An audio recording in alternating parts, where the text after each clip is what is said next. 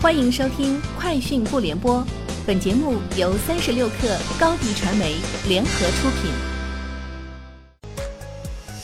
网罗新商业领域全天最热消息，欢迎收听《快讯不联播》。今天是二零一八年十二月十一号。来自福州中级人民法院的民事裁定书显示，高通起诉了苹果四家子公司。此外，高通公司声明裁定书不适用苹果公司委托和硕联合科技股份有限公司制造的蜂窝产品，也就是说，被禁售的苹果产品不包括和硕生产的 iPhone。相关律师表示，高通可能与和硕达成了协议。三十六氪讯，工信部官网发布消息称，近期对一千三百七十四家不颁证企业年报信息、日常经营活动。执行国家和电信管理机构有关规定情况等进行了双随机检查，结果显示，有八十五家企业存在年报信息不实等问题，其中包括百度网讯、世界互联等公司。这也是百度近日来第二次被工信部点名。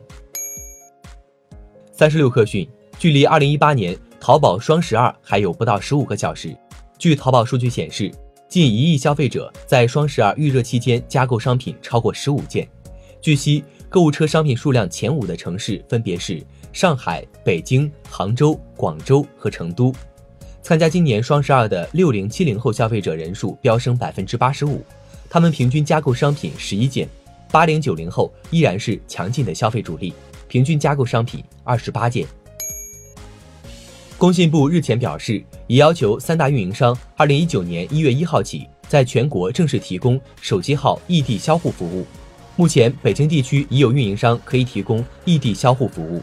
北京移动、北京电信用户可到营业厅办理。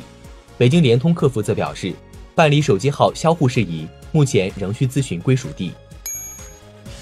俄罗斯 RT 新闻援引 RBC 电视台消息，十二月七号，俄罗斯国家杜马提出国家支付系统法律修正案，加强对俄罗斯境外支付系统和电子支付服务活动的控制。根据该法案。外国支付服务提供商或电子钱包将被禁止向俄罗斯人提供汇款服务，并向俄罗斯银行提供此类转账。支付宝、微信等电子钱包只有非俄罗斯居民的外国客户可以在工作期间使用。由于被怀疑可能违反了欧洲数据法，摩拜单车正在接受德国数据监管机构的调查。监管机构担心共享单车和汽车平台会通过手机应用收集用户的大量数据。其中包括用户在没有使用其应用时，也能被收集到准确的位置数据。摩拜欧洲的业务增长负责人表示：“我们很愿意同数据保护官员坐下来交谈，并且提供他们想知道的一切信息。”据网络上曝光的疑似锤子科技内部邮件显示，由于未能及时收回应收款项，员工在十一月份的工资将无法如期发放，但承诺会在收到回款后第一时间。将十一月份的工资发放到位，包括五险一金和个人所得税也会如期交纳。三十六氪讯，近日，美国科学杂志《麻省理工科技评论》报道称，阿里巴巴在机器学习领域顶级会议神经信息处理系统大会上演示了菜鸟智能语音助手，显示出阿里巴巴在语音 AI 领域已经超出谷歌。据了解，菜鸟智能语音助手可以变身快递员，给消费者打电话。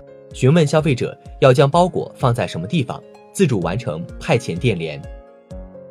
以上就是今天节目的全部内容，明天见。欢迎添加克星电台微信号，微信搜索“克星电台”的全拼，加入我们的社群，一起交流成长。高迪传媒，我们制造影响力。